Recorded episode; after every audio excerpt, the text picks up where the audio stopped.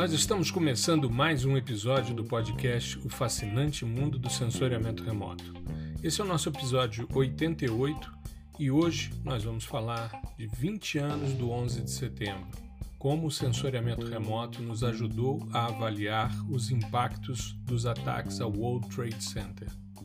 Esse episódio, primeiro, ele marca os 20 anos de um dos eventos mais tristes da história recente, que foram os ataques ao World Trade Center, ao prédio do Pentágono e outros eventos que ocorreram no dia 11 de setembro de 2001.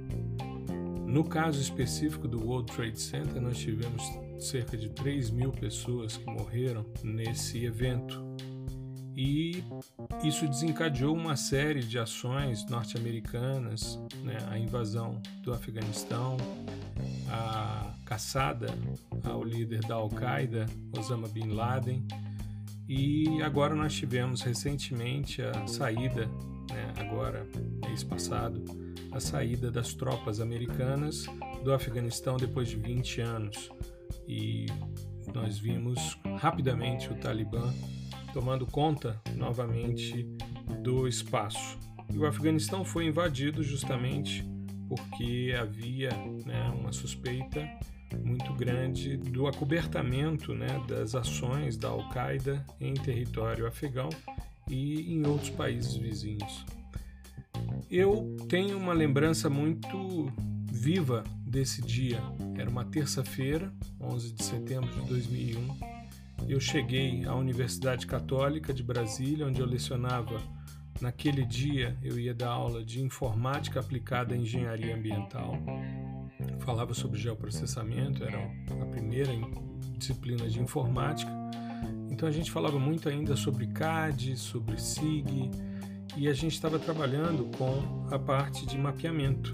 E eu me lembro de estar dentro do laboratório de informática no bloco M e um aluno que havia sido meu colega. A gente tinha estudado juntos, ele tinha ficado muitos anos afastado e estava voltando a fazer a graduação e era meu aluno. E eu estava dando aula, ele entrou na sala desesperado, dizendo: Cara, atingiram uma das torres do World Trade Center com um avião.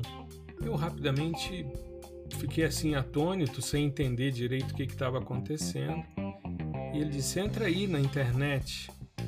Aí nós entramos no portal UOL e tinha as discussões e de repente a internet saiu do ar. Eu achei que era algum problema no laboratório, fui falar com o técnico, ele disse: não, está sobrecarregado e caiu. Aí nós corremos, eu corri para a sala dos professores que tinha uma televisão e nós ligamos a televisão. Eu vi aquele movimento todo e tal. Eu falei, gente, eu tenho que voltar para dar aula. Eu tinha liberado os caras no intervalo, eram duas aulas, né, sequenciadas. Voltei. Quando eu voltei, o mesmo cara voltou na sala dizendo: outro avião bateu em outra torre. Eu falei, não é possível isso, cara. Os americanos estão sendo atacados em seu próprio território. Será que foi quem no início a gente achou que era um acidente, né? Depois a gente percebeu que era um ataque terrorista. Os aviões estavam sendo utilizados como bombas, né? E aí eu dispensei os alunos porque nisso todo o sistema caiu. A gente já não tinha mais como acessar servidor, estava tudo congestionado e usava-se muito a internet já naquele momento. Eu liberei os caras e fui para a sala dos professores. E aí veio um monte de coisa na minha cabeça, né? Primeiro, quando eu tinha 18 anos, eu tinha feito uma refeição no topo da primeira torre que caiu. Eu me lembrei né, que eu tinha estado dentro do World Trade Center, tinha um, um restaurante lá no topo e umas lojas de souvenirs, você via Nova Jersey, tinha uma visão muito bonita lá de cima, né? eram os prédios altos. E me recordei daquela vivência quando eu tinha 18 anos. E eu tinha estado nos Estados Unidos naquele ano, só que a gente estava em setembro e eu tinha estado em fevereiro. Eu tinha ido para um evento no JPL, no Laboratório de Propulsão a Jato.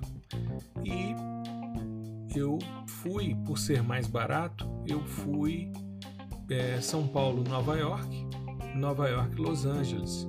Só que eu desci em Newark, em Nova Jersey. E quando o dia amanheceu, eu estava de frente para as Torres Gêmeas. E 2001 era o ano em que eu ia completar 10 anos de casado. E aí eu liguei para minha mulher de um orelhão e dizendo: "Olha, quando for em novembro, a gente volta para você conhecer Nova York". E acabou que isso nunca aconteceu, porque depois tudo ficou mais difícil. Aquele foi o último ano que a gente teve o workshop do JPL ocorrendo dentro da NASA. Depois os caras não permitiram mais que os eventos fossem dentro dos centros de pesquisa e passaram a ser em hotéis, né, afastados dos centros e tal. A vigilância ficou muito mais intensa. Eu voltei aos Estados Unidos em 2005 e me lembro de passar por uma parede de verificação, né? era um raio-x bastante invasivo, a gente tinha que tirar o sapato, era uma, uma verificação, as bagagens eram abertas, era uma, uma neurose muito grande, com razão, né? Eles foram atacados dentro do seu território. E eu resolvi, nesses 20 anos, né, fazer uma análise sobre como o sensoriamento remoto foi utilizado para entender esses impactos. Eu conheço vários estudos que foram realizados à época, principalmente os estudos feitos com o Everest, que era o sensor que eu estudava no meu doutorado. Eu defendi em fevereiro de 2001, né, quando eu voltei do evento do, do JPL, eu defendi o doutorado. Então foi no mesmo ano. Né, eu completei 20 anos de tese defendida esse ano, em fevereiro desse ano. Então, é, eu vou me basear num, num technical report feito pelo Centro Multidisciplinar de Pesquisa em Engenharia de Terremotos da Universidade de Buffalo, na State University of New York. O estudo, esse Technical Report, chama-se Resposta de Emergência no Despertar do Ataque ao World Trade Center a perspectiva do sensoriamento remoto. O que, que acontece? É, se a gente fizer um histórico, né, o World Trade Center é atacado na manhã de terça-feira, 11 de setembro. E logo que ele é atacado, logo em seguida vem a discussão de que o, o Pentágono havia sido atacado também por um avião, que um outro avião havia caído né, e que é, havia ainda suspeitas de que outros aviões poderiam estar é, terem sido sequestrados. Então houve a proibição de tráfego aéreo comercial naquela manhã, logo depois dos ataques. E três horas após os ataques, o sensor Spot 4 adquire uma imagem de satélite do Ground Zero, né, a área do World Trade Center. E as imagens logo são publicadas na internet. Como você sabe, o Spot, Spot 4, né, o 5, eles não têm a banda do azul.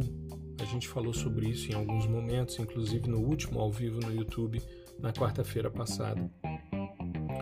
Mas eles destacavam, mesmo com a composição falsa cor, os pontos de fogo no World Trade Center. A imagem foi adquirida três horas após os ataques e elas logo foram publicadas na internet. Os prédios desmoronados incluíram sete prédios do World Trade Center e o mapa da cidade e os bancos de dados geográficos municipais foram logo né, é, avaliados para poder criar estratégias numa situação como essa de crise. No dia seguinte, na quarta-feira, dia 12 de setembro, o Escritório de Tecnologia do Estado de Nova York coordena uh, uma série de necessidades de sensoriamento remoto e solicita que sejam feitas uh, ortofotografias, mapeamento LiDAR e dados térmicos. Também eles começam a investigar uh, os dados existentes, né, bem como permitir as solicitar né, a permissão para voar. Estava tudo fechado, espaço aéreo fechado e era necessário que se permitisse voar. O Iconos 2 adquire uma cobertura do Ground Zero e as imagens também são publicadas na internet e nos jornais de todo mundo, porque o Iconos com alta resolução viu né, os estragos. Eu uso essas imagens em aula quando falo de análises multitemporais. Eu tenho uma imagem um ano antes, uma outra né, no dia seguinte, no dia 12 de setembro. Nós temos imagens spot também, quatro que foram adquiridas no 12 de setembro, porque no dia 11 a órbita pega o cantinho, mas pega o ground zero, e no dia 12 aí você já tem a cidade de Nova York melhor representada? Inclusive com dados de um pouco mais alta resolução. É, são feitas então levantamentos de dados, de base de dados da cidade, né, ortofotografias digitais, mapas vetoriais, incluindo ruas, as presenças dos edifícios, as redes de transporte, os rios, vias fluviais, toda a parte de, de redes né, são avaliadas. No dia 13, na quinta-feira, a Autoridade Federal de Aviação uh, levanta a proibição do tráfego aéreo para aprovar, né? Eh, ela suspende essa proibição e aprova então as aeronaves para fazer os levantamentos. E aí são obtidas fotografias digitais pelo Corpo de Bombeiros e um grupo de fotografias e imagens utilizando câmeras digitais da janela de helicóptero da polícia. Né? Então as primeiras imagens são feitas dessa maneira. Fotografias aéreas verticais, aí sim, são feitas uh, pelo Escritório de Gestão de Emergência do Estado de Nova York. Aí são é, aerofotogrametria mesmo, né? Na sexta-feira, dia 14 de setembro, esse é, escritório tecnológico de Nova York, né, que é chamado de OFT, né, ela, ele é, faz um contrato de sensoriamento remoto com a Earth Data International, para que sejam feitos voos e aquisições de fotografias aéreas de alta resolução. Além disso, essa Earth Data cria então uma instalação centralizada de coleta e processamento dos dados em Albany. No sábado, 15 de setembro, a Earth Data é, faz a primeira rodada de fotografias aéreas, LiDAR e imagens térmicas e os dados então são recebidos e processados nesse centro de Albany. São criados três centros de SIG para avaliar os dados do World Trade Center e no domingo, dia 16 de setembro de 2001, o Everest, o hiperespectral do JPL, que eu fiz o meu doutorado, é deslocado né, e faz o levantamento com as primeiras imagens do Ground Zero. Ele faz levantamentos de imagens na faixa do visível, do infravermelho, mas ele também fez um levantamento térmico. O que não fica claro para a gente é porque o JPL tinha um sensor chamado TEAMS, que era uh, um precursor do, da parte térmica do MODES, mas não está claro para gente se eles utilizaram a determinação de valores de temperatura a partir dos dados do infravermelho refletido, porque os dados Everest efetivamente eles não atuam nem no infravermelho médio nem no termal. Mas existem estudos, o USGS divulgou e tem estudos realmente mostrando os dados de temperatura e coisas da ordem de 500 graus, 600 graus Celsius na região do marco zero. Na segunda-feira, é, no dia 17 de setembro, a Polícia Estadual e a Autoridade de Trânsito recebem as imagens do Earth Data né, e começam a trabalhar em resposta às emergências, enfim, distribuem para o Corpo de Bombeiros de Nova York, a Agência de Proteção Ambiental, o Corpo de Engenheiros do Exército, enfim, foi feito todo um levantamento nesse sentido. Nos meses de setembro e de outubro, né, os dados de sensoriamento remoto ficam disponíveis tanto nesse escritório de tecnologia de Nova York como no Eros Data Center. Né? Aí você já tem imagens do Landsat, de outros sistemas sensores. São gerados cerca de 50 mapas padrão a cada um ou dois dias e no total são feitos mais de 2 mil pedidos e mais de 10 mil mapas foram produzidos. Em termos de precisão, todos os mapas satisfaziam o mapeamento nacional, que tinha um padrão aí mais ou menos de 30 centímetros né, de resolução.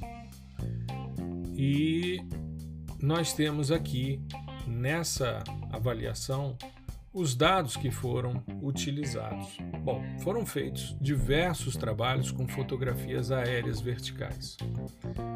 Nós temos o primeiro registro no dia 13 de setembro, como eu salientei, né? era uma câmera Leica RC30 num Cessna 320. A Earth então faz o levantamento da área em 19 ocasiões. São feitos 19 voos entre 15 de setembro e 22 de outubro de 2002. E são utilizadas câmeras digitais pancromáticas da Kodak. Os voos são programados para coincidir com o meio-dia, minimizando assim os efeitos de sombra, né? Apesar de ter sido um local que teve é, o desabamento de sete prédios, nós tínhamos muitos prédios elevados ali, então você tem que trabalhar essa questão da geometria de iluminação para ter uma imagem né, interessante. As imagens geradas pancromáticas, todas em níveis de cinza, com 8 bits de resolução, né?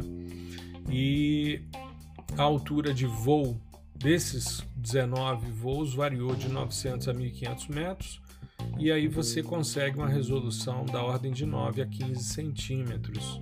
É uma boa resolução. Uh, havia uma questão que era mais complicada, que era o tempo de liberação dos dados. Né? Os dados eram gerados e 12 horas depois você tinha a liberação desses dados. É, em um período de cinco ocasiões que ocorreram de 23 de setembro a 15 de outubro de 2002, a NOAA fez é, vários levantamentos também.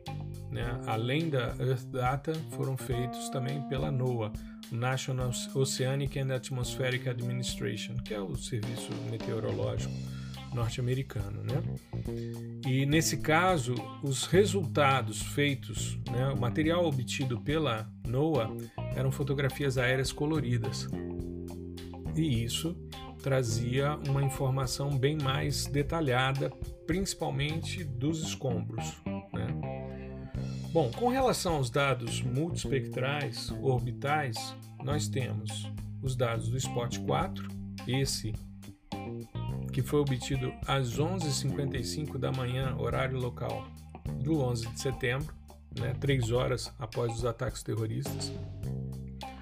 Esses dados, eles, o, o Spot 4, ele tem uma resolução espacial de 20 metros e tem um, um pancromático, mas você não teve aquisição pancromática de 10 metros dessa cena do dia 11. Só existe a de 20 metros. E, como eu falei, ela tem uma banda no verde, uma no vermelho, uma no NIR e uma no suor. Essa do suor foi utilizada também para tentar estimar a temperatura dos alvos. Então, ela foi utilizada como dado térmico. A pancromática, ela pega a região ali do vermelho, né, basicamente, com 10 metros. Mas como eu salientei, é, você consegue baixar essa imagem do dia 11 de setembro de 2002 no Spot World Heritage, que é o portal da Kines que liberou esse ano os dados do, do Spot 1 até o 5 de 1986 até 2015. O outro sistema multispectral que foi utilizado nesse contexto foi o Iconos 2. O Iconos 2, que já não está mais disponível, não está mais operacional, ele era operado pela Space Imaging e ele também tinha multispectral e pancromático, só que ele tinha a banda do azul, verde, vermelho e infravermelho próximo e a pancromática era mais abrangente. Ela ia de ponto 4, ou seja, da região do azul, até o NIR. E com uma vantagem imensa em relação ao spot 4 né, o fato de você ter as multispectrais com 4 metros de resolução e a pancromática com um metro de resolução. E eles ainda liberavam o produto PSM, que é o Pan Sharpening Multispectral, ou seja, o dado multispectral fusionado com o dado pancromático. É interessante a gente perceber que, apesar de ter essa resolução, o Iconos teve que ser deslocado e as imagens são off-nadir, ou seja, são fora do nadir. Ela tem uma visada que não é nadiral, ela é uma visada oblíqua. Isso permite ver a lateralidade dos prédios, mas isso gera alguns problemas em termos de mapeamento. Outros dados de sensoriamento remoto utilizados nessa missão para entender e auxiliar os trabalhos de resgate do World Trade Center, dos ataques terroristas ao World Trade Center, foram os dados de altimetria obtidos pela cobertura LiDAR. A Earth Data adquiriu pela primeira vez o LiDAR no dia 15 de setembro, usando um sensor de retorno múltiplo chamado Aeroscan. Isso numa aeronave Navarro, né, a Chief Train, uh, e durante esses voos eles fizeram mudanças de posição e de orientação da unidade LiDAR e fizeram então a obtenção de informações com espaçamento, né? ou seja, com variação, uma resolução espacial que variava de 1,8 a 4,5 metros, uma resolução muito boa. Neste caso, como a gente está falando de LiDAR, a resolução espacial ela se refere à distância média entre as leituras de elevação, ao invés do tamanho do pixel. Após então o registro e o processamento das imagens, foram feitos modelos de superfície LiDAR estavam disponíveis para as equipes a partir de 17 de setembro. Eles faziam imagens de diferença, né, subtração de duas imagens de datas diferentes, para ter a percepção do quanto houve de movimentação e o quanto havia sido já retirado dos escombros, isso com uma precisão de mais ou menos 9 centímetros. A NOAA adquiriu depois cinco cenas, nesse período em que ela fez o levantamento, utilizando também o Optec LiDAR né, a bordo de um Cessna Citation, voando a 1500 metros com uma resolução mais grosseira do que as cenas do Earth Data.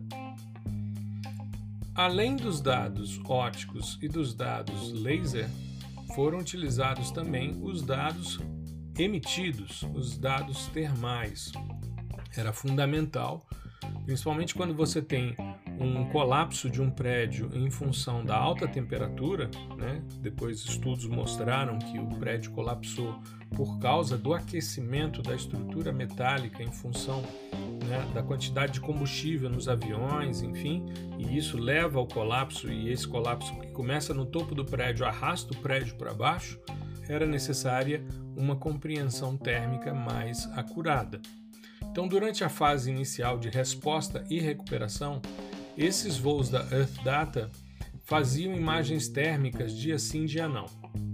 A partir do dia 16 de setembro, os dados foram adquiridos usando uma câmera térmica Raytheon Nightside Palm IR-250, montada em um tripé a bordo de uma aeronave. Então, eram feitos voos para obtenção e esses voos eram realizados logo após o amanhecer, visando minimizar os efeitos de aquecimento solar do local. Isso é uma estratégia que a gente não percebe muito em sensoriamento remoto termal orbital, que normalmente as imagens são obtidas ou na passagem na face iluminada, então no horário de aquisição das imagens óticas, ou na face não iluminada. O ideal para um dado termal é que ele seja sempre capturado ao amanhecer, porque aí você já teve a dispersão da energia solar que foi absorvida pelos materiais e aí você trabalha com a inércia térmica desses materiais e com os focos, né? Então, os dados térmicos resultantes eles tinham uma resolução espacial da ordem de 30 centímetros, foram capturados no formato de vídeo. Essa questão de videografia é complicada porque você precisa fazer as capturas de quadros, depois você fazer a captura, você precisa transformar as imagens para depois você poder é, fazer os ajustes. Então essas imagens elas são obtidas inicialmente em informação né, radiométrica, normalmente 16 bits. Aí você converte isso para Kelvin, depois você transforma isso para Celsius, e no caso deles Fahrenheit. Depois, em outubro, dos dias 17 ao dia 22, foi usada uma câmera térmica FLIR, a Thermacan SC2000. Essa câmera ela registra quadros individuais, né? Ao invés de gravar um, uma fita de vídeo, ela gera imagens. São imagens de 8 bits. Elas nessa época você não tinha muita é, resolução, apesar dos dados termais sempre privilegiarem melhor resolução radiométrica em detrimento a uma pior resolução espacial. Isso porque o tempo de aquisição das informações né, exige que seja mais rápido para você não contaminar os seus dados e nenhuma dessas fontes de dados foi georreferenciada por GPS. Então havia necessidade de você fazer o registro dessas imagens térmicas a partir de ortofotografias, para que você pudesse ter os dados georreferenciados. O JPL fez uma primeira rodada de aquisição de dados térmicos usando o Everest, a parte do, do espectro refletido, né? Como eu falei, não ficou claro na, na análise se eles estavam usando um sensor como o TIMS, mas pela análise que foi feita posteriormente descrevendo a utilização dos dados SPOT, a gente percebe que houve uma transformação do final do espectro, principalmente a parte do infravermelho de ondas curtas, em temperatura. Mas a gente sabe que isso não é o mais apropriado. Por quê? Porque você vai ter nesses eventos muito quentes o pico de excitância radiante se dá entre 3 e 5 micrômetros. Os dados do Everest vão até 2,5, mas essa região do espectro é uma região muito ruidosa. E o Everest, apesar de ter uma boa relação sinal-ruído, ele não foi desenvolvido para isso. Mas na hora da, do desespero, né, você utiliza o que você tem na mão. Os dados do Everest foram utilizados para fazer mapeamento da composição do ar, mapeamento e verificação né, quantitativa da composição da poeira do World Trade Center, porque hoje existem vários estudos mostrando uh, os reflexos disso, casos de câncer, dificuldades de respiração, vários problemas né, respiratórios daqueles que inalaram essa poeira do World Trade Center. Né? Então é importante esse tipo de estudo e você encontra esses estudos com essa definição de composição. Se você colocar o World Trade Center e o SGS, você vai encontrar esses estudos espectroscópicos que fazem essas análises. A partir do dia 12 de setembro, a gente tem um conjunto de dados do SPOT, como eu falei, e aí sim eles utilizaram os dados da banda do suor para fazer análise térmica com uma resolução de 15 metros. Os dados hiperespectrais utilizados, o Everest foi o sistema utilizado.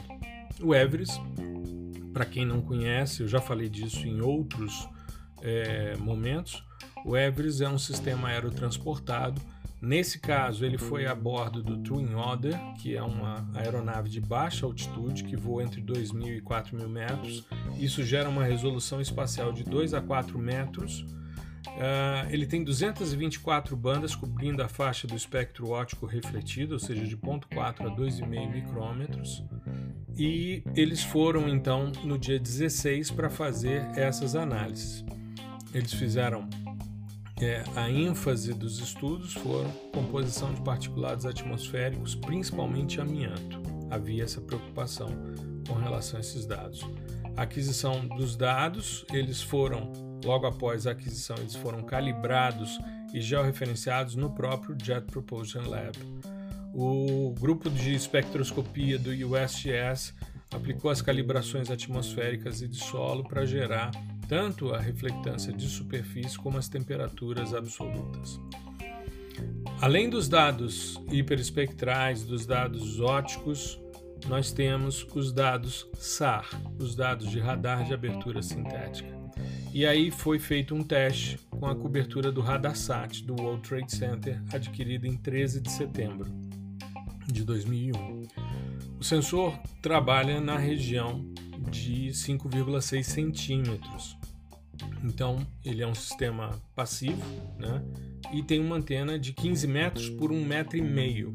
O Radasat tinha vários beam modes e ele podia ser ajustado para uma imagem fina que gerasse uma resolução espacial de 8 metros. Mas, como ele produziu imagens no modo padrão, a resolução foi de 30 metros, então não auxiliou muito. Bom, algumas lições foram aprendidas com esse evento e toda essa, essa movimentação em torno dos ataques do 11 de setembro. O primeiro é que os dados de sensoriamento remoto são dados críticos para o gerenciamento de emergências. Isso a gente já viu em diversos outros é, eventos, tanto em ataques como em desastres naturais. Sensoriamento remoto permite olhar de cima e traçar estratégias bastante eficientes, seja na recuperação, seja na, na liberação da área, enfim. Então, é, eles salientavam, na época, em 2001, a gente estava começando a ter os dados de alta resolução espacial, que era necessário fazer um investimento em sensoriamento remoto né, para que os dados fossem usados e georreferenciados continuamente. O banco de dados de ortofotografias e os dados SIG pré-existentes da cidade de Nova York forneceu mapeamento básico e sistemas de georreferenciamento, e esses dados foram essenciais sustentando toda a operação de mapeamento. A resolução do sensoriamento remoto era uma preocupação nos esforços de resposta aos ataques. Em termos de resolução temporal, um curto tempo de processamento é crítico. O tempo de retorno das imagens óticas obtidas pelo Earth Data foi de 12 horas. Para um objeto padrão de sensoriamento remoto, esse cronograma é impressionante. Entretanto, é reconhecido que dados em tempo real seriam ótimos com uma defasagem máxima de 3 horas.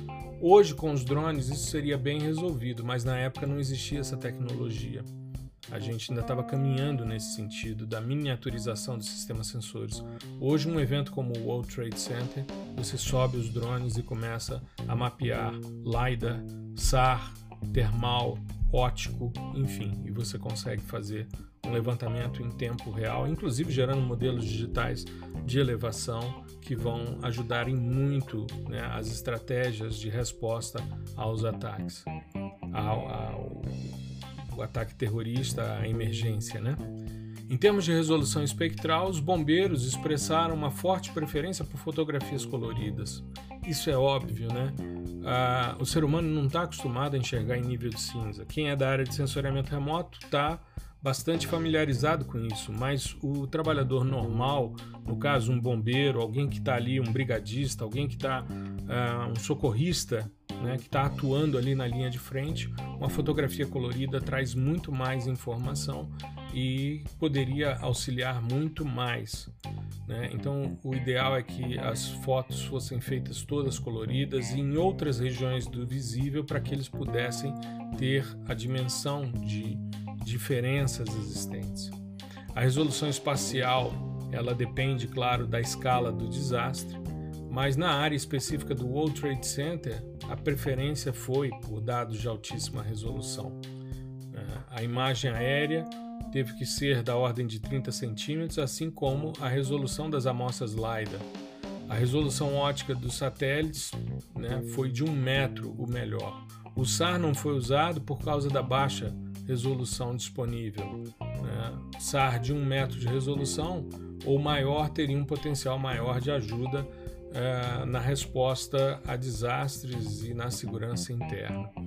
E quanto ao processamento, todo ele foi feito no ambiente da ESRI, a, a área lá de, de Nova York, né, por questão de contrato e tal, eles utilizavam na época o ArcInfo, né, o ArcInfo e já existia também o ArcGIS. Mas é, havia uma, uma demanda, e aí eu faço voz a essa questão, né, que é um uso mais amplo de softwares, sejam eles livres ou proprietários, mas que são projetados especificamente para o processamento e análise de dados de sensoriamento remoto, ou seja, softwares de PDI.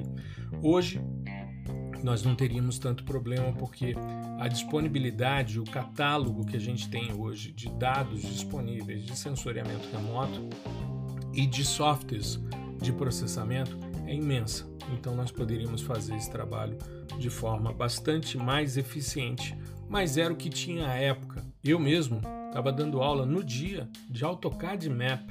A gente ainda estava fazendo uma transição né, do CAD para o SIG dentro da, da, engenharia ambiental. A gente já utilizava o IDRISE naquela época em toda a universidade, era um misto de SIG e de PDI, mas eh, os alunos ainda tinham a maioria das informações sendo geradas em, em DXF, né? e muito tinha que se rodar em CAD. E o AutoCAD Map era uma transição bastante interessante do CAD para o SIG. Então a gente estava trabalhando nesse sentido. Bom, é, relembrar uma situação como essa é importante para que a gente não esqueça as pessoas que vieram a, a, falecer num evento trágico como esse, mas principalmente que a gente possa aprender com uma situação como essa para que a gente nunca mais viva algo nesse sentido, né? É, seja como for, é, as imagens são muito, muito tristes, são muito, são imagens que chocaram o mundo, né? A gente assistia em tempo real né, um avião bater num prédio e explodir e daqui a pouco o prédio vir abaixo, enfim, foi uma situação horrível. Eu não voltei a Nova York depois de fevereiro de 2001. Faz 20 anos que eu estive lá e não mais retornei. E quando caiu a primeira torre, eu me lembrei que eu havia né, estado no topo dela. Eu tenho um colega da universidade que no fim de semana anterior foi conhecer o World Trade Center. Né? Na terça-feira, é, os prédios vieram abaixo. Então, é, eu acho que é importante a gente falar sobre isso e principalmente o que, que a gente aprendeu em termos de sensoriamento remoto para a resposta a emergências como essa e que hoje, com os sistemas sensores disponíveis, a gente teria muito mais informação e muito mais é, eficiência, talvez, nos processos de retomada de uma certa normalidade.